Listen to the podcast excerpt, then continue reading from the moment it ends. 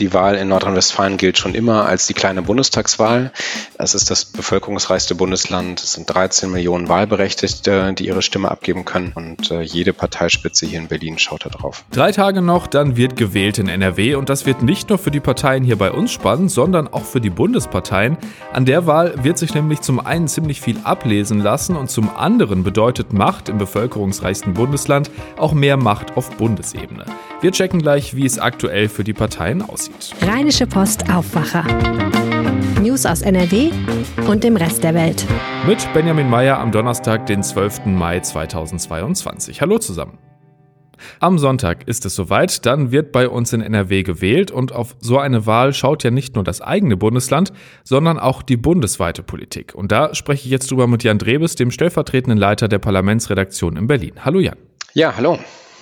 Auf die Wahl im Saarland und in Schleswig-Holstein hat man ja auch geschaut in den letzten Wochen, aber die NRW-Wahl hat auch bundesweit schon nochmal eine größere Bedeutung, ne? Ja, absolut. Also die Wahl in Nordrhein-Westfalen gilt schon immer als die kleine Bundestagswahl. Es ist das bevölkerungsreichste Bundesland. Es sind 13 Millionen Wahlberechtigte, die ihre Stimme abgeben können.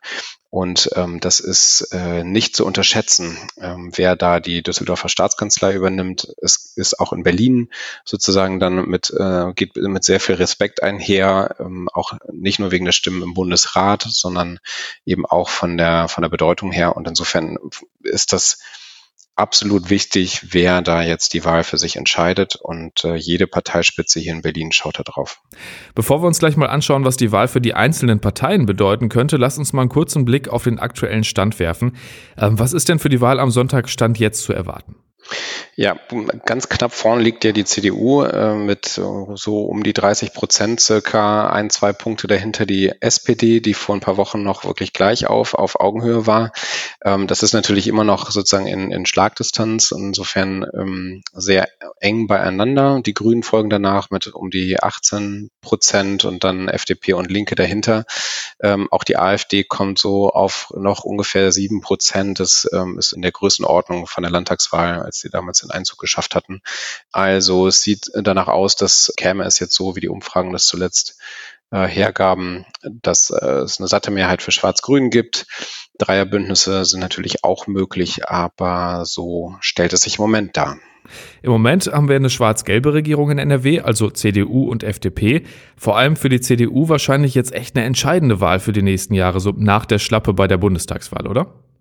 Ja, ganz sicher. Die Bundesspitze in Berlin mit Friedrich Merz vorne äh, schaut natürlich jetzt auf diese Wahl ganz explizit, nicht nur nachdem Armin Laschet ja so, so gescheitert ist in der, bei der Bundestagswahl, ähm, ist das jetzt ganz wichtig, wie äh, die CDU dann auch in NRW abschließt. Schleswig-Holstein war ja dann nochmal fulminant, im Saarland hingegen eine krachende, eine krachende Niederlage mit einer Alleineregierung der SPD jetzt.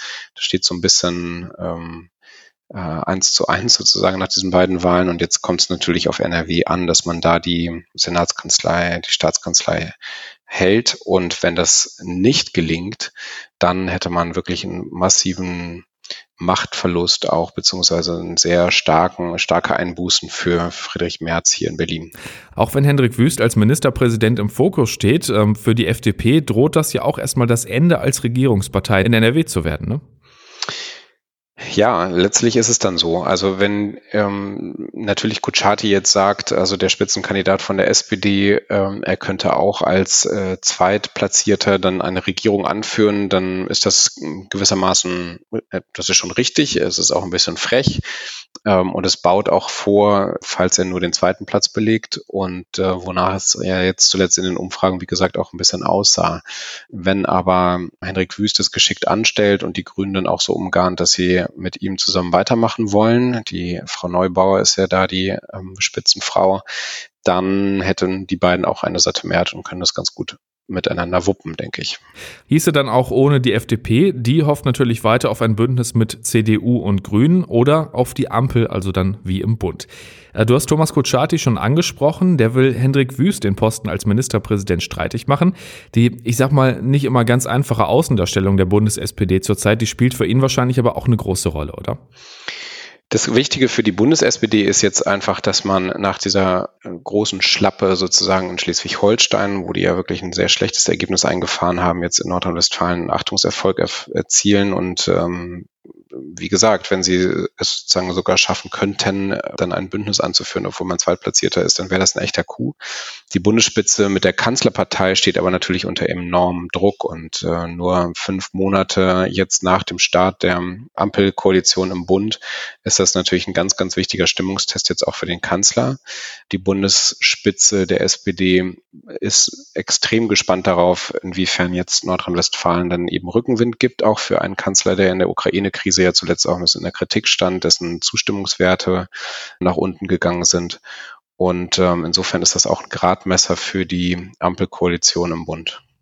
Wo wir gerade schon bei der Ampel sind, schauen wir mal auf die dritte Regierungspartei im Bund, auf die Grünen. In Schleswig-Holstein ist es für die ja gut gelaufen. Über 18 Prozent haben die da geholt. Die könnten ja auch wieder ein wirklich entscheidender Faktor bei der Regierungsbildung in NRW sein, ne? Ja, die reiten einfach so ein bisschen auf so eine Erfolgswelle, kann man sagen. Ähm, die Bundesspitze ähm, tut da ihr Übriges, allerdings vor allem die beiden Minister, ne, also Habeck und äh, Annalena Baerbock im Außenministerium, Habeck der Wirtschaftsminister, die beiden haben sehr gute Zustimmungswerte, sind sehr präsent ähm, in der Bundespolitik und geben sicherlich den Ländern da sehr viel Rückenwind. Also das hat man ja nun auch gesehen in Schleswig-Holstein, hast du gesagt, und in Nordrhein-Westfalen sehen die Umfragen auch ganz gut aus. Und die wollen einfach äh, mitregieren. Die wollen jetzt ähm, dieses schwarz-gelbe Bündnis da ablösen. Ich hatte es angedeutet, ich nehme die Signale so wahr, dass man das eben auch mit der CDU dort kann. Und im Bund wird das zumindest toleriert von den meisten oder zumindest äh, man, von manchen auch gern gesehen. Äh, da kommt es dann aber natürlich darauf an, welche Angebote auch die SPD machen kann und inwiefern man dann Inhalte, für die man steht, auch zusammen besser hinkriegen kann. Im Bund allerdings ist das ganz zentral, dass die Grünen jetzt auch in Nordrhein-Westfalen an die Regierung kommen. Bleiben dann noch die Linke und die AfD. Die haben ja bei der Wahl in Schleswig-Holstein beide eine ziemliche Abreibung gekriegt, sind beide nicht im kommenden Landtag dabei. Und ich sag mal, allzu gut sieht es für die beiden für Sonntag jetzt auch nicht aus, oder? Nee, auch in Nordrhein-Westfalen äh, droht beiden da ein Debakel, weiß ich nicht, aber zumindest ist es äh, kein gutes Ergebnis, was sich da abzeichnet. Das ist natürlich schon so, dass die Linken einen wahnsinnigen Machtkampf sich liefern auf Bundesebene. Es geht um die Existenz der Partei. Und auch bei der AfD sind diese Machtkämpfe zuletzt ja sehr stark zutage getreten. Es ist eine von Rechtsextremisten geprägte Partei, wie es auch der Verfassungsschutz sagt. Und insofern kann man davon ausgehen, dass diese Landtagswahl in Nordrhein-Westfalen zwar für beide eine große Bedeutung hat, jetzt aber sie auch da nicht aus dem aus dem Schlamassel ziehen wird, in dem beide auch auf Bundesebene stecken. Das also der aktuelle Stand drei Tage vor der Landtagswahl in NRW. Vielen Dank dir, Jan, für die Infos und die Einschätzung und schönen Tag dir noch. Gleichfalls, danke. Eigentlich müsste das Fahrrad ja immer beliebter werden, um sich in Städten von A nach B zu bewegen. Gerade jetzt, wo es wärmer wird, die Maske in Bus und Bahn dann doch noch wieder unangenehmer wird, Parken sowieso immer teurer wird und ja, E-Scooter jetzt auch nicht gerade das günstigste Fortbewegungsmittel sind und das Rad in Sachen Klimafreundlichkeit ja sowieso ganz vorne dabei ist. Es gibt Städte, da macht das mehr Spaß, in Münster zum Beispiel, da wird wirklich viel für Radfahrer gemacht. In vielen anderen Städten bei uns in NRW fühlt sich Fahrradfahren aber vor allem erstmal saugefährlich an. Wer zum Beispiel mal in Köln mit dem Rad unterwegs war, weiß, glaube ich, was ich meine. Und das ist nicht nur da so und deshalb ist es zum Beispiel auch für viele Eltern undenkbar, ihre Kinder mit dem Rad zur Schule fahren zu lassen. Und daran muss sich was ändern. Das fordern tausende Fahrradfahrer, die sich regelmäßig zu Fahrraddemonstrationen treffen. Die Critical Mass Bewegung will den Radverkehr bei uns in NRW sicherer machen. Eine besondere Tour findet jetzt am Wochenende statt, die Critical Mass. Und was das genau ist und welche Ziele die Bewegung verfolgt, das erklärt uns jetzt Jörg Isringhaus aus dem NRW-Ressort der Rheinischen Post. Hallo Jörg. Hallo erstmal. Erklär doch nochmal kurz, was ist denn diese Critical Mass genau? Ja, äh, die Critical Mass, das ist eine Bewegung, äh, eine Volksbewegung kann man sagen, die in den USA entstanden ist, Anfang der 90er Jahre. Dabei geht es darum, äh, dass sich die Menschen mehr oder weniger unorganisiert äh, äh, treffen und vor allen Dingen die, die nicht mit dem Auto unterwegs sind, die zu Fuß und vor allen Dingen mit dem Rad unterwegs sind, ähm, zeigen, äh, dass sie da sind und auf ihre Probleme im Straßenverkehr aufmerksam machen. Und ähm, diese Critical Mass Bewegung, die hat sich dann über die ganze Welt äh, verbreitet und da haben sich halt in regelmäßigen Abständen dann immer viele Tausende äh, Fahrradfahrer getroffen, die dann durch die Innenstädte gefahren sind, um einfach auf ihre Situation aufmerksam zu machen. Und bei den Critical Mass wird der Fokus dann ja wahrscheinlich auf die Kinder gelegt, ne? Ganz genau. Bei Critical Mass geht es darum, äh, die Städte möglichst fahrradfreundlich und kinderfreundlich zu machen. Also gerade für die ungeschütztesten und, und kleinsten Verkehrsteilnehmer in Raum, einen Raum zu schaffen, in dem sie sich vernünftig bewegen können. Was ist denn jetzt am Wochenende genau geplant? Jetzt am Wochenende ist ein großer Aktionstag von Critical Mass. Sie machen das in regelmäßigen Abständen, aber nicht immer in der gleichen Dimension. Diesmal geht es darum, ähm, in, ich glaube, sogar 180 Städten weltweit, davon ganz viele in Deutschland und ganz viele in NRW, ähm, möglichst viele Fahrradfahrer am Wochenende auf die Straße zu bringen. Alleine in NRW rechnet die Organisation mit mehreren zehntausend Teilnehmern. So die Höhepunkte oder sagen wir mal die Zentren sind vor allen Dingen in den großen Städten in Köln und in Dortmund. Da geht man von mehreren tausend Teilnehmern jeweils aus.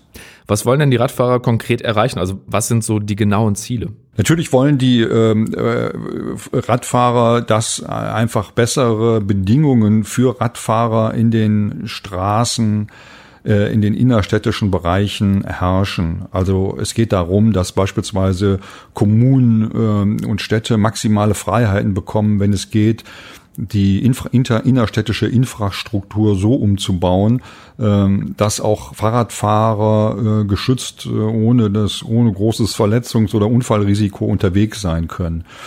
Ähm, das ist halt eine Forderung. Zum Beispiel ähm, wollen die auch gerne, dass äh, ähm, gerade wenn jetzt auf, auf Kinder bezogen äh, ist, dass es dass, dass äh, ein, ein Schulwegenetz entsteht äh, wo die Kinder halt von zu Hause äh, über die Nutzung bestimmter Straßen, die fahrradgerecht ausgebaut wurden, sicher zur Schule kommen. Ja, solche Beispiele gibt's auch in anderen Städten äh, europaweit, zum Beispiel in Barcelona, sowas gibt's auch in den Niederlanden und in Dänemark und sowas wünschen die sich halt auch für Deutschland.